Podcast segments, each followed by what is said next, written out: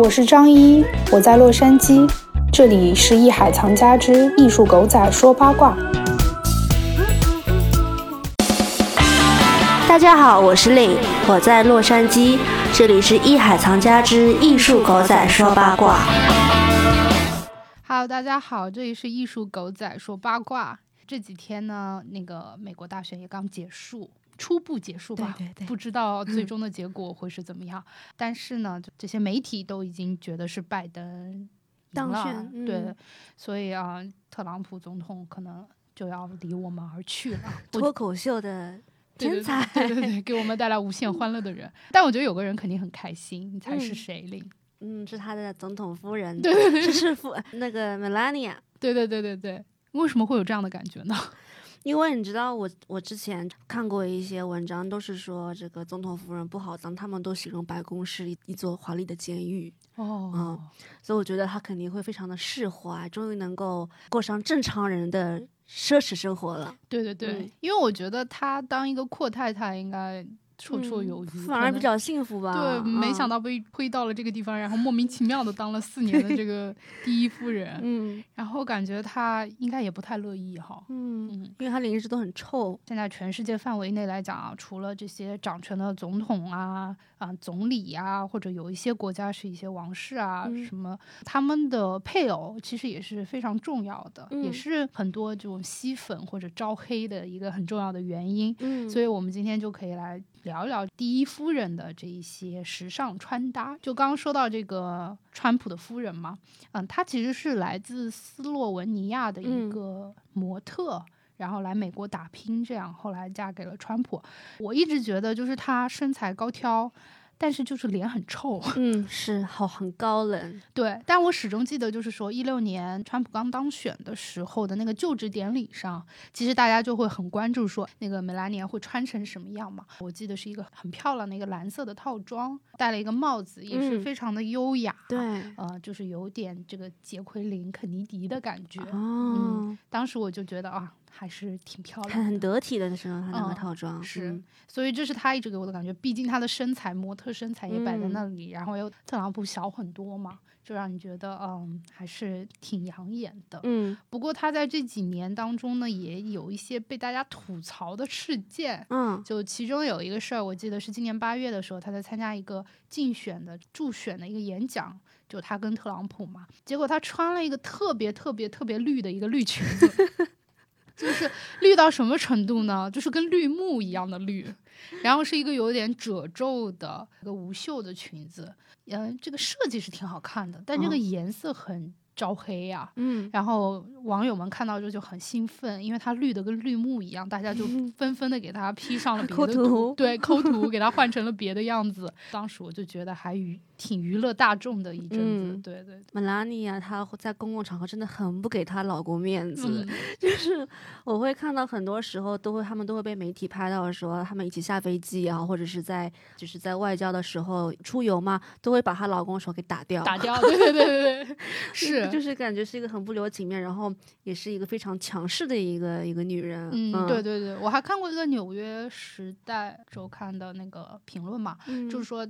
他是可以唯一一个对特朗普做这样事儿的人。哦，是吗？呃，说他其实是一个蛮强硬的人。你看嗯他当众就直接把他的手打掉，这样 可能在家里他才是老大吧，我也不知道。嗯他之前特别招黑的一件事情，就是在一八年的时候，他们他作为第一夫人去美墨边境看望那些移民的儿童嘛，嗯当时穿了一件三十九美元的 Zara 的一件军绿色的外套，嗯但是那外套后面就写着 "I don't really care, do you？" 嗯，就翻译成中文意思就是说，我不，我一点都不在意。你在意吗？当你作为一个国家元首夫人，然后你去看望这些移民儿童，然后你穿了这样的一件衣服，上面有这样的字，就让你觉得有点搞笑，就是有点嗯讽刺，不知道他为什么要这样的穿。你觉得他是故意的吗？嗯，我看了一个他的自传的作者，他还有自传，他有自传。那个自传的作者就是曾经有说过，他说他认识 Melania 这么久，他做的每一件事情都是有意义的，哦包括穿衣服这件事情。所以就是感觉他好像并不是一个意外，对吗？嗯，但是呢，这个也只是民间的说法。啊，因为这个自传是不是说官方授权的，就是可嗯能是一个记者、CNN 的记者，因为他报道跟踪了他很久，就把这些东西写出来。然后这个题目叫 “Free Melania”，就是解放梅拉尼，也不一定是真实的吧。但是嗯这位记者他自己说到，他每一次穿衣服哦都嗯是有他自己的一些说，如果说他穿了那个裤装的话。或者是穿的有点像男装的这样嗯类似的衣服，就是他们特朗普夫妇在闹矛盾的时候，哦，还有这样子的说嗯法，他说，因为众所皆知，特朗普特别喜欢看女生穿那种紧身啊、超短啊、超性感、有女人味的衣服。但是如果他们生吵架，他生气了，他可能就会穿的飒一点，就是来哦体现。哦，我一直以为就是说他们每次穿一些特定的服装，是裙装也好，裤装也好，他们都是想要向国家或者向观众表达一种他们的理念，或者是他们所倾向的一种外交政策。就是我不知道他们可以在公众场合也暗搓搓的跟对方 较劲这样子的一个。我觉得这可能是因为小道消息八卦吧，就是当然也没有经过证实，可能就是嗯他们两夫妻真的是有太多的话题了，所以大家都津津乐道。对 对，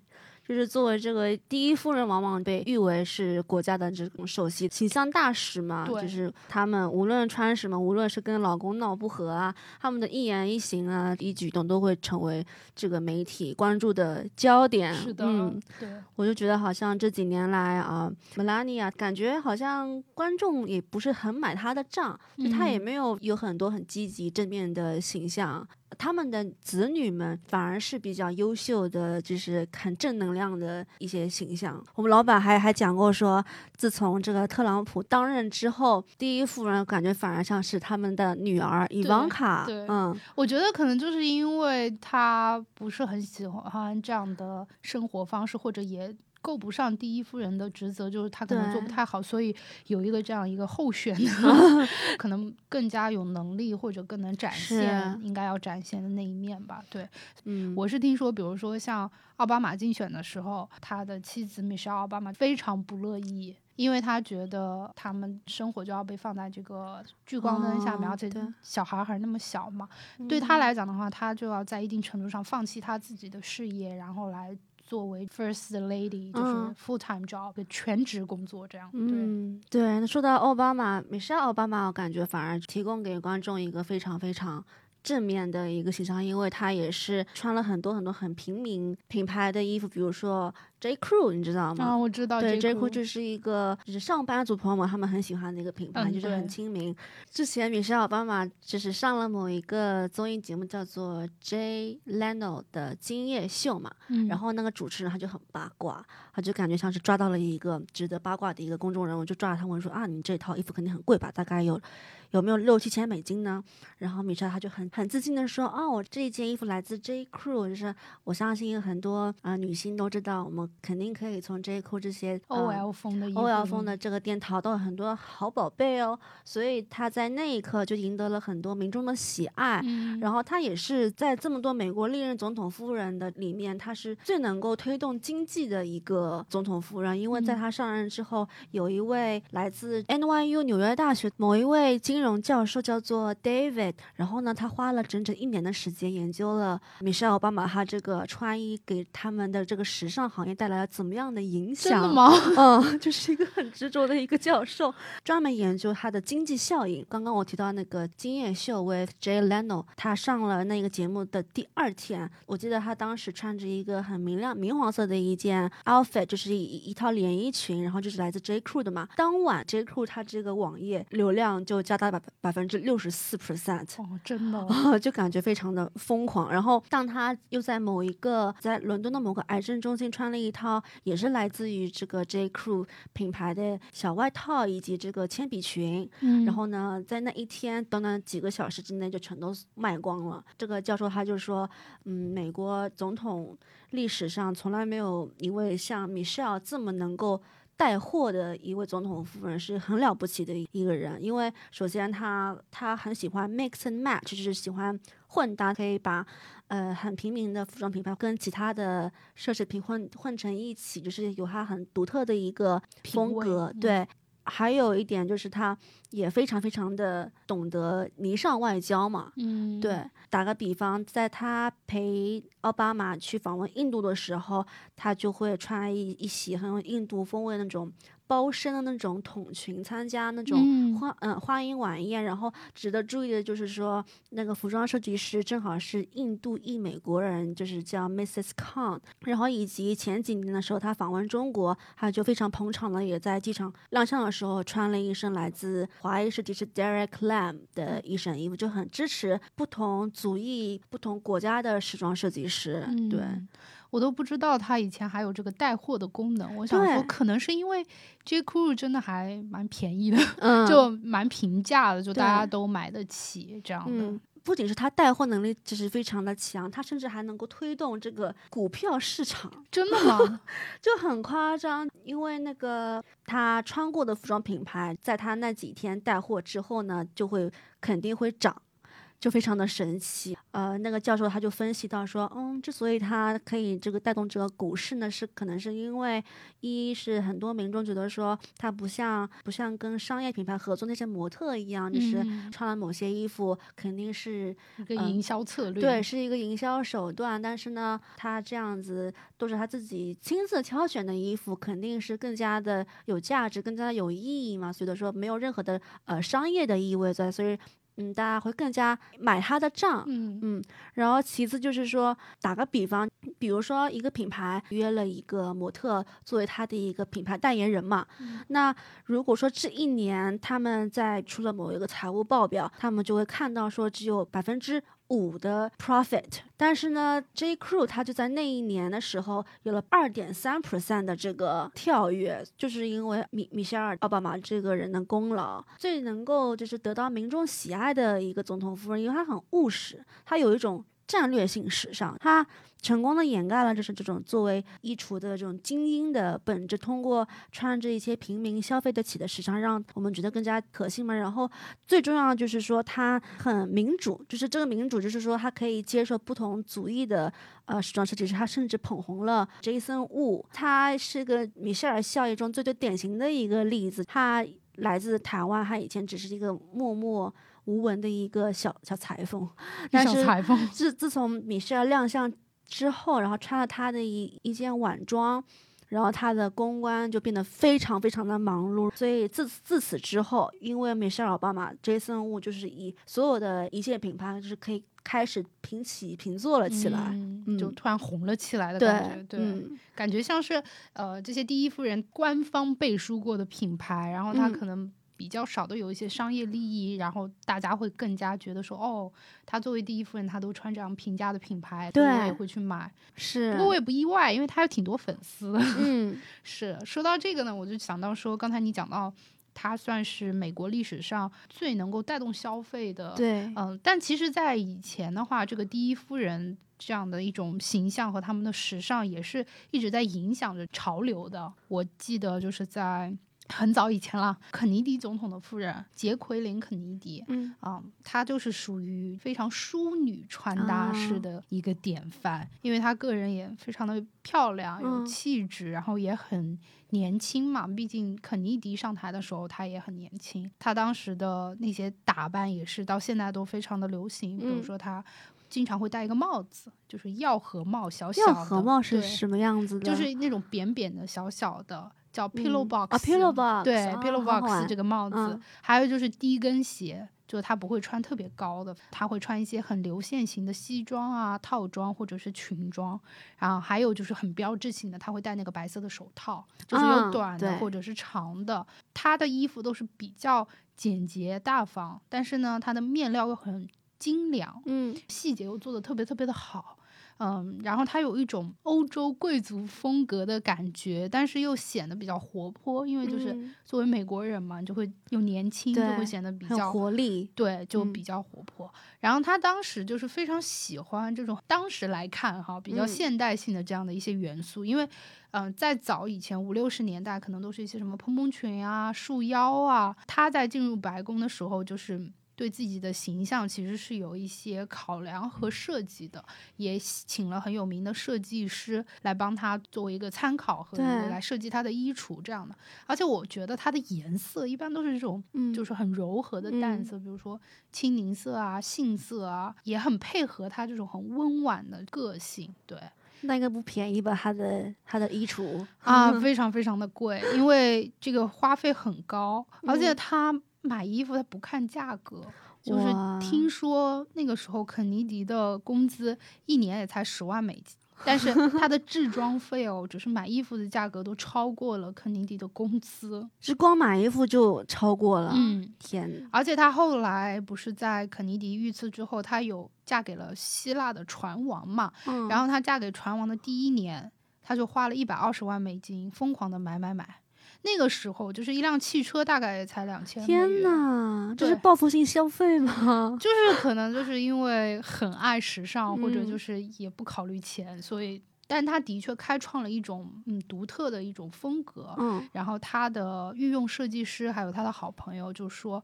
啊、没有一个女人不想穿她一样的裙子，梳她一样的头发，像她一样的走路和说话，甚至有一个专门的词就叫 Jackie Look。啊，因为她就叫 Jackie 嘛，这是她当年给大家带来的一些改变嘛，就影响了整个时时时尚圈。但我一直觉得她特别像一个打扮很呃优雅、很听话的一个小洋娃娃，哦，因为她本身她的头有点大，嗯，然后她的眼距有点宽，对对对对，然后她整个人的长相就感觉显得比较年轻。嗯，就像一个洋娃娃一样，然后她头发也是梳成那那个年代的那种，就是卷卷的播那种哦，主播 就是那种类的卷发，对、嗯卷发，然后又戴那个帽子什么的，我觉得特别像现在那个芭比娃娃的那种套装。哦对，那这算是好事吗？就是有一个这么可爱的年轻的洋娃娃这么一个形象，作为第一夫人来说的话，我觉得也不知道算不算好事，但是嗯，在当时她是非常受青睐的。啊，就他去欧洲啊，或者是嗯去其他的一些国家访问，就是他也是当时的时尚 icon。那些嗯就是元首看到他也是非常的就喜欢他嘛。然后肯尼迪甚至说过说，不是杰奎琳陪我出访，是我陪他出访。对，这是一个陪衬的，嗯。嗯呃，我记得特别清楚的两套衣服是，一个是他在肯尼迪的就职典礼上穿了一套淡黄色的这个嗯套装，就让你觉得哇，眼前一亮，很漂亮。还有一套我觉得印象特别特别深刻，就很悲情了，就是在哦肯尼迪在达拉斯遇刺的时候，他们在一个敞篷车嘛，嗯，然后他遇刺的那一下子，然后肯尼迪就往后倒，然后杰奎琳就马上扑到后面去，所以当时的照片都拍出了这一些。他当时穿了香奈儿粉色的一个套装，对对对，我记得嗯，因为他在被证实死亡的时候。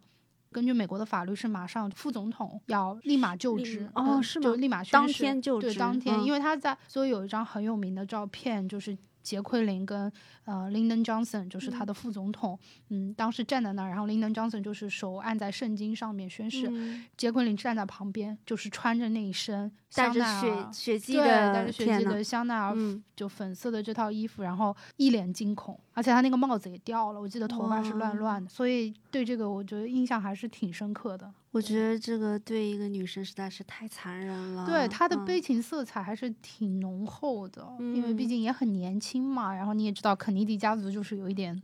被诅咒的那对对种感觉。对对对，我觉得如果如果是我的话，在那个情景，就是亲眼目睹了自己的丈夫被枪杀的那一刻，还要陪着副总统就职，他得需要有多大的这个心理素质？是啊，我嗯觉得所以第一夫人不好当。嗯，对，我觉得讲到肯尼迪家族，不得不谈就是这个 Reagan。嗯 Reagan 可能里根呃里根总统可能算是呃美国民调中最最受欢迎的总统，嗯排名肯定有前三。对，嗯，他的的夫人叫做 Nancy，Nancy，南嗯南希里根也是同样的非常非常受欢迎，甚至被某些杂志评为最最会穿衣服，然后最会懂得社交、最会察言观色的一个具有正能量的一个总统夫人。嗯但是呢，这没有些人也也不是什么好料，会蔑视啊、南希夫人称她为 Queen Nancy，这是个贬义词嘛？因为她曾经花费了二十多万美金，就在那个年代，在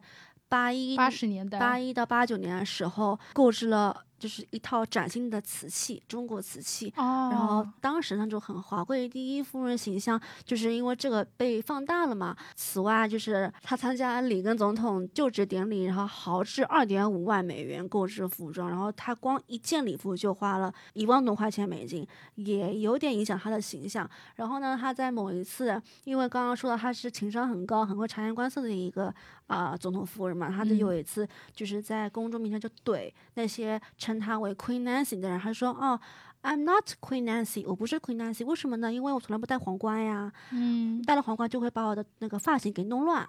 然后当时就马哦上赢得了更多人的 喜爱，就他很有幽默感，然后也非常的呃温柔善良。嗯，他以前虽然跟里根总统一样都是混居好莱坞的那些二三线演员嘛，嗯就是他们的背景都还挺相像的，也有非常高的这个时尚品味。对，就是他上过的学校也给予了他很高的评价，就是说他在社会活动这方面表现完美。然后甚至我们这个脱口秀这个天才 Trump 也很喜欢他，就是他作为一个直男总统，他甚至也会非常大方在 Twitter 上面赞扬说啊，Nancy Reagan，the wife of a truly great president。嗯 was an amazing woman。作为一个伟大的总统的 夫人，是一个非常了不起的女人。嗯就是在当时啊，Nancy 去世的那一天，对，一六年去世那一天，还发布了这一这一个推。它有一个非常有代表性的一个颜色，叫做里根红。哦啊，，虽然这都有个自己特定的名字了，对，就是好像是这是民众给她取的一个一个昵称。嗯就给她喜欢穿的这个红色的一个昵称，因为她每次出行都非常喜欢穿这种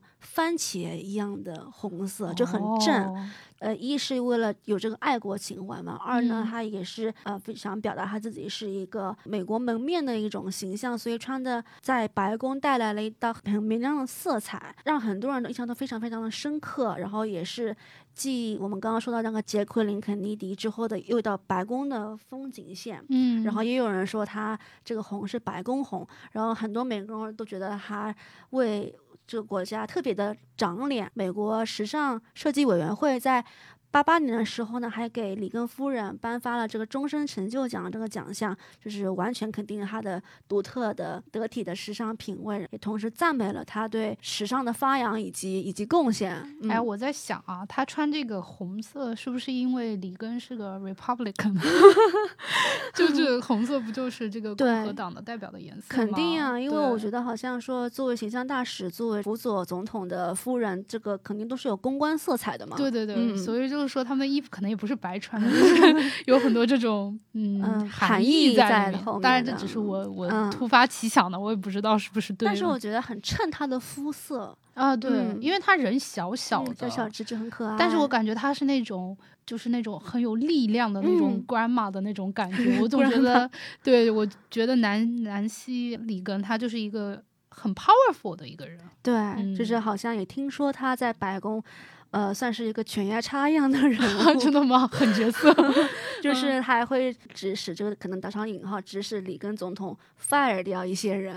一些什么办公室的经理呀、就是可能就是他、嗯他的意见，对，嗯所以我觉得，嗯，他也是个非常具有传奇色彩的一个人物。嗯我觉得刚才我们讲的两个杰奎琳·肯尼迪，还有这个南希·里根，嗯，他们是属于六七十八十年代的那种第一夫人的这种形象嘛。那也说到了像奥巴马，他就是最近的。然后我就想到了克林顿、嗯 Hillary Clinton，就希拉里。希拉里，我觉得她自己虽然当过 First Lady，但她自己也是一个很标准的政客，毕竟也竞选过总统。看她的衣服吧，都是这种裤装，哦，对吧？就是这种成套的这种裤装，很干练，完全体现了她女强人的这一面。哦嗯，那真的跟我们刚刚讲到那两位总统夫人是完全不一样的风格，对吗？我嗯印象里不太有她穿裙子的样子，好像是。对，印象最深的反而是他那一头、那一嗯头短发。然后就是这个不同颜色的这种西装，西装，对当时我记得就是很多很多家庭主妇都模仿他的发型，是吗就？即使他很多很多的他的水平时好时坏，嗯，就不知道为什么，就是他的可能是他的 stylist 或者是他自己的品品味呢，味真的很不稳定，总归会被媒体吐槽他，但是他的这个发型一直都是很在线的。哦嗯，，我刚才讲了这么多，就是说这种美国的总统夫人嘛，除了 First Lady 就是一定是总统夫人之外呢，还有一些比如说像欧洲国家或者是南美国家的一些总统夫人，我觉得也是非常非常有看点的。对，嗯比如说，我个人非常喜欢的一个总，我觉得用总统夫人来定义她，甚至有一些偏颇，因为我觉得这只是他，这只是他众多呃身份的其中一个。哦嗯，因为我觉得他更多的是他其他的那些身份啊、比如说歌手啊，比如说模特啊，一些时尚达人这个标签。嗯她就是之前的法国总统呃尼古拉斯萨科齐的夫人卡拉布鲁尼。啊，布鲁尼，对，嗯我就挺喜欢他的，因为我特别喜欢他的歌，啊 是什对么风格的歌曲？是那种有一点慵懒的，然后带一点民民谣谣的，然后你知道法语念出来就是那种叽里咕噜的，那种。sexy，然后很 sexy，对，可以去听一下他唱的那个《You Belong to Me》啊、我听过很多很多版本，原唱的那个老男人唱的那种版本呢，就让你觉得非常的生无可恋，但是他的这个版本唱出来就是非常的慵懒，非常的好听，特别有他自己的风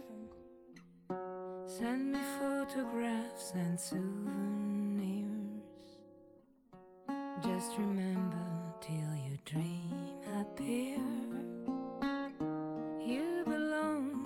他还会写歌，还会弹吉他，对对好有对才华的一个总统夫人。是的，因为她自己是，就是他们家也是有这种音乐的传统嘛，所以她自己在当了超模，她十九岁就变成了一个超模，嗯，而且她的赚钱能力非常的好，因因为她在十九二十岁的时候，她就已经是全世界顶级超模，收入是前二十位的这种非常叱咤时尚圈的这么一个人。嗯在她当总统夫人之前，她就已经是一个很有名的模特嘛，然后已经在这种。时尚圈跟这种大牌啊，什么像老佛爷啊这些人，还有像迪奥这些品牌的关系都特别特别的哦好，是吗嗯，然后他自己的时尚品味也很棒，嗯，当然，他还有这个歌手的这个身份，身份他还做过时尚编辑。这个总统夫人好像在他这里只是后来加上去的，只是个副，业了。对，只是个副 业。而且他自己也跟萨科齐说：“你不要指望我在你当总统这几年给你什么在家熨衣服，那是不可能的。哇哦，对，就特别的飒。然后嗯他还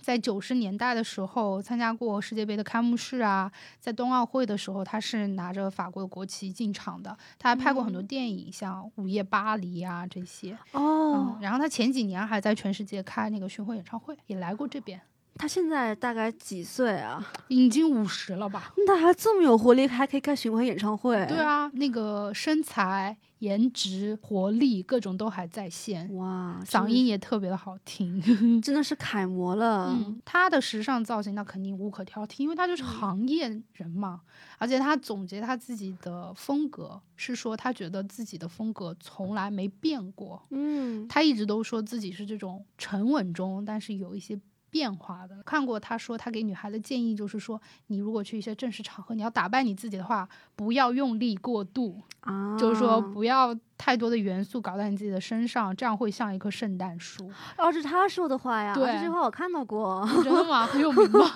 对，圣诞树这个形容词真的很很让人难忘。真的。嗯然后他就说，用来出彩的方法是一些细节。啊，所以嗯他自己的话，他最喜欢的一个高定是 YSL 的一条经典的小黑裙，嗯，就是说看上去虽然很简单，但它背部的剪裁非常的独特。我觉得，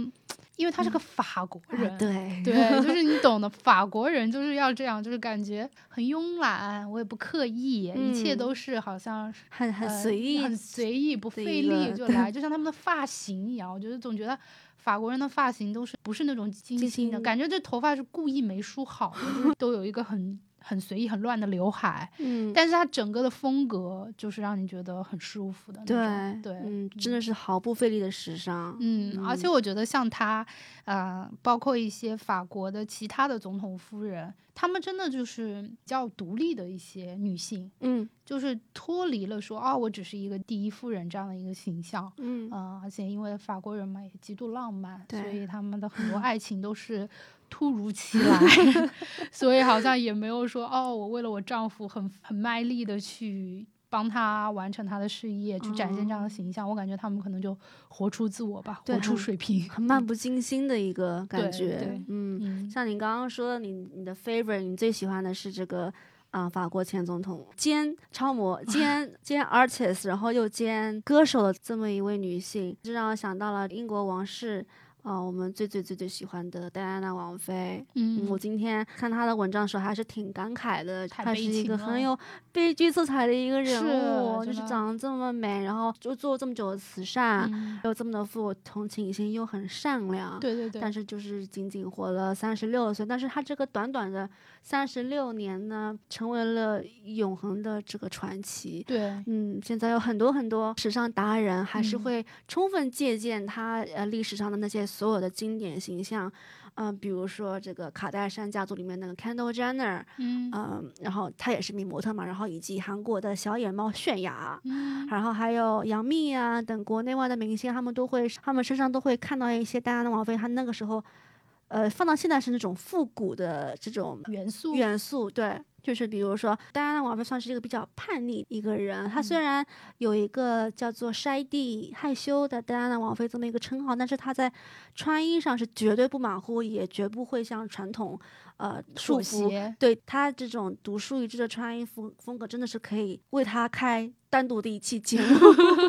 好好的讲一讲他的这个穿衣风格。就是你觉得最让你觉得印象深刻的是什么呀？啊、应该是他平时出去休闲的时候穿的那个骑行裤配呃 Hoodie hoodie 就是那个啊连帽衫。啊，然后配一个我们今天说的老爹鞋，老爹鞋，对那个时候就已经有了。其实就是那个时候风格的鞋子，啊然后哦放到今天就说是老爹鞋。我感觉现在很多好莱坞明星都会那样穿，尤其加州嘛，你阳光又好，大家就经常穿一个那个骑行裤，嗯，然后穿一个 hoodie，对，感觉马上就可以去 grocery shopping 买点面包是啊，就很很有借鉴的价值。对对对对，我觉得他是一个骨架挺大，然后个子蛮嗯高的一位、对对一位，腿女性很 长，对很长是重点。但是他一开始的时候，他并不是这么一个非常，他并不知道他自己适合什么。像他的那个世纪婚礼和查尔嗯斯王子结婚的那一天呢，他就穿了一个很繁复的一个很有公主风的纱婚纱。对，她成为王菲的一开始的时候，她还是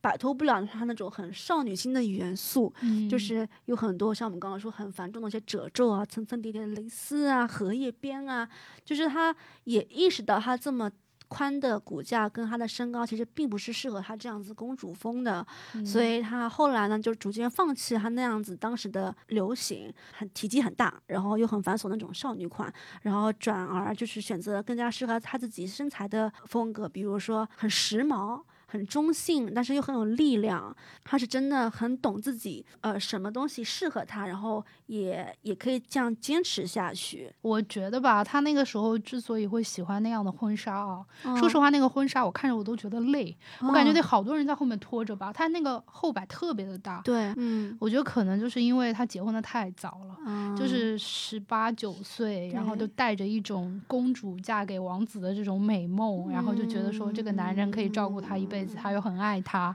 所以真的年纪太小了，就会有这样的一些对。其实穿着打扮也是反映了你的心情嘛，对对对对对你当时的心情是怎么样？我觉得他到后面就变得更，就像你说的，更利落、更嗯飒。是，我就是记得那个当时查尔斯王子向全世界就是宣布他真的有外遇的那一天，嗯戴安娜她就穿了一条那个很飒的小黑裙，嗯，低胸，然后特别的短，膝盖以上，后面还有个就是后摆，然后嗯因为。王室他不会让你穿这种很有就一点点所谓很暴露的，对。然后他当天那天晚上，他参加一个活动，就穿了那条裙子，然后非常的感觉就容光焕发。然后那条裙子也被称为复仇的小黑裙，太厉。害了，就是能够想象到那种气场。对气场全开的一个形象。是是是，你可以嗯去看看那个照片，就是真的，嗯她是已经从一开始刚结婚那种很委屈的小媳妇儿那种形象，已经变成了一个大女主，就是感觉自己掌握自己人生的那种感觉。嗯对，对，我觉得好像我们现在很多人评论戴安娜王妃她穿搭，我们都会说哇，她好美啊，戴安娜王妃好美，但是我们不会说她的衣服好美，她的裤子好美。所以我觉得她就典型的那种，呃，人穿衣服，而不是衣服穿人。是是，而嗯且说到他，我觉得更重要的是他有一颗很美的心，就是他跟那个孩子们交流，包括他去拥抱那些呃艾滋病患者，因为那个时候有很多谣言嘛，说这些会嗯传染什么的，对但是他身体力行的去打破这些大家对于呃这些弱势嗯群体的偏见，所以更多的是一个你怀念他这个人，你就怀念他这个嗯大爱的那种感觉。觉得好像自从和查尔斯王子离婚之后，他的不是花了更多时间，就是是从事慈善事业和呃人道主义事业嘛，我觉得他的形象就更加的高大了起来。对对对，他绝对是到现在都是非常受欢迎的。嗯王室成员，当然，我觉得像现在凯特王妃，对，也是很有感染力的一个真正意义上的平民王妃，因为她没有贵族血统嘛。对，然后我对她印象特别深刻的是，她有很多平民穿搭，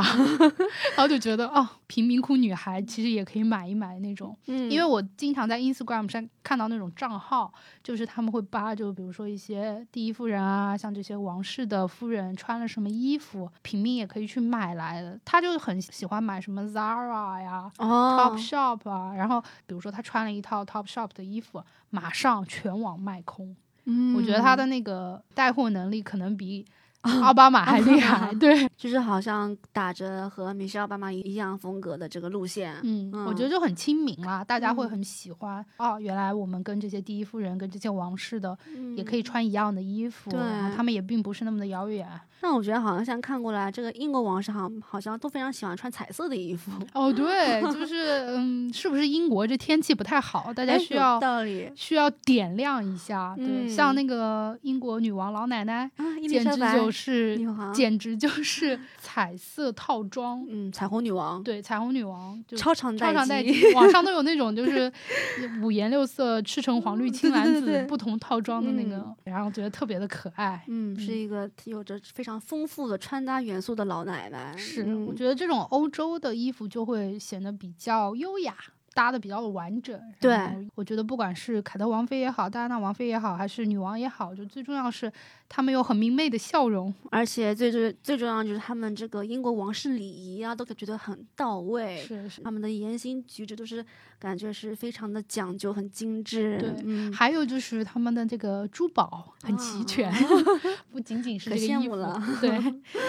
所以说我们刚刚讲到了从美国到英国，呃，所有的总统夫人以及王室的王妃，除了我们刚刚在聊，呃，这些总统夫人们的穿搭、他们的时尚的品味也好，我觉得最重要的是他们作为这个公关以及这个形象大使，他们除了说在重要的国事访问中，这个第一夫人作用真的是很不可或缺的。对，她也有很强烈的这个公关色彩，因为第一夫人往往就是会被誉为国家的这个首席形象大使嘛，所以他们会为那个国家的商品也好、文化理念也好，以及这个价值去代言，在各种像这种媒体啊、这种传播工具的放大镜监视之下，我觉得第一夫人他们可以算是这个国家的软实力的体现吧。对，嗯，而且我们刚才也说到过好几次，就是说这种带货的功能，其实还嗯真的是蛮重要的。就是你嗯可以去很多的这种第一夫人，他们都会穿自己国家的设计师的这样的一些品牌，就是能够让这些自己国家元素的东西一下子能够让全世界的人看到。嗯，所以他们也是一个就是对外展示的这样的一个平台，所以我嗯觉得对于第一夫人来讲，这也是一份非常不容易的工作。对，真的很佩服他们的这个满满的能量以及精神。其实他们这个第一夫人，他们也会独自外访。嗯，对对嗯，对，他们也是这个渐渐可以成为这个现代的美国第一夫人的这个重要的礼仪和职责之一，就是不带着丈夫，他们也有也有同样的独立的形象，就是出现在各个国家这个访问的话题。也是跟总统很不一样的，比如说他们会更加集中在有人文主义，啊对人文主义的一些话题，善对，慈善、教育、女性权益呀、或者是医疗方面的，所以我觉得正好是完美的跟总统结合，然后互补了起来。嗯，毕竟世界上的这些领导人大多还是男性为主，是，所以就是说，这个他们搭配着干这样的一些工作，嗯，就你说的这些更人道主义的，要需要母性光辉的一些工作，可能嗯。就会让第一夫人去做。所以就是嗯。说，我觉得这也是一个很重要的一个角色分配吧，就像你嗯。一家人，对，尤其是呃，这个第一夫人外交的话，也是一个作为这个平衡平衡这个女性和首脑的关系，就扮演这个首脑外交这个左膀右臂吧，所以感觉听上去压力还蛮蛮大的。嗯，但是我觉得嗯。它是一种蛮柔和的方式，就像你嗯。说到的那个霓裳外交，就是嗯。我穿的衣服就可能融合了对嗯。方国家的一些文化和元素在里面。嗯，所以，当你这样到一个国家呈现出来这样一个状态的话，我觉得是那种就是嗯。会让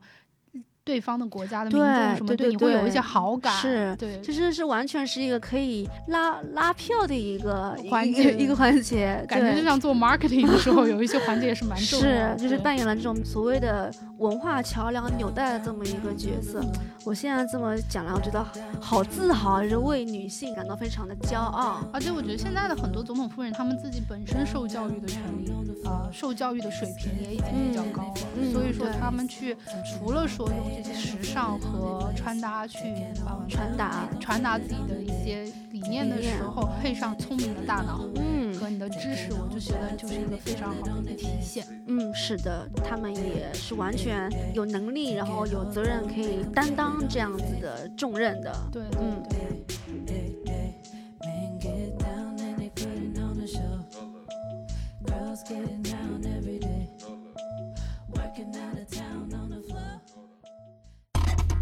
这里是艺术狗仔说八卦，我们时而严谨，时而脱线。欢迎关注、点赞及分享，一起增长奇怪的知识。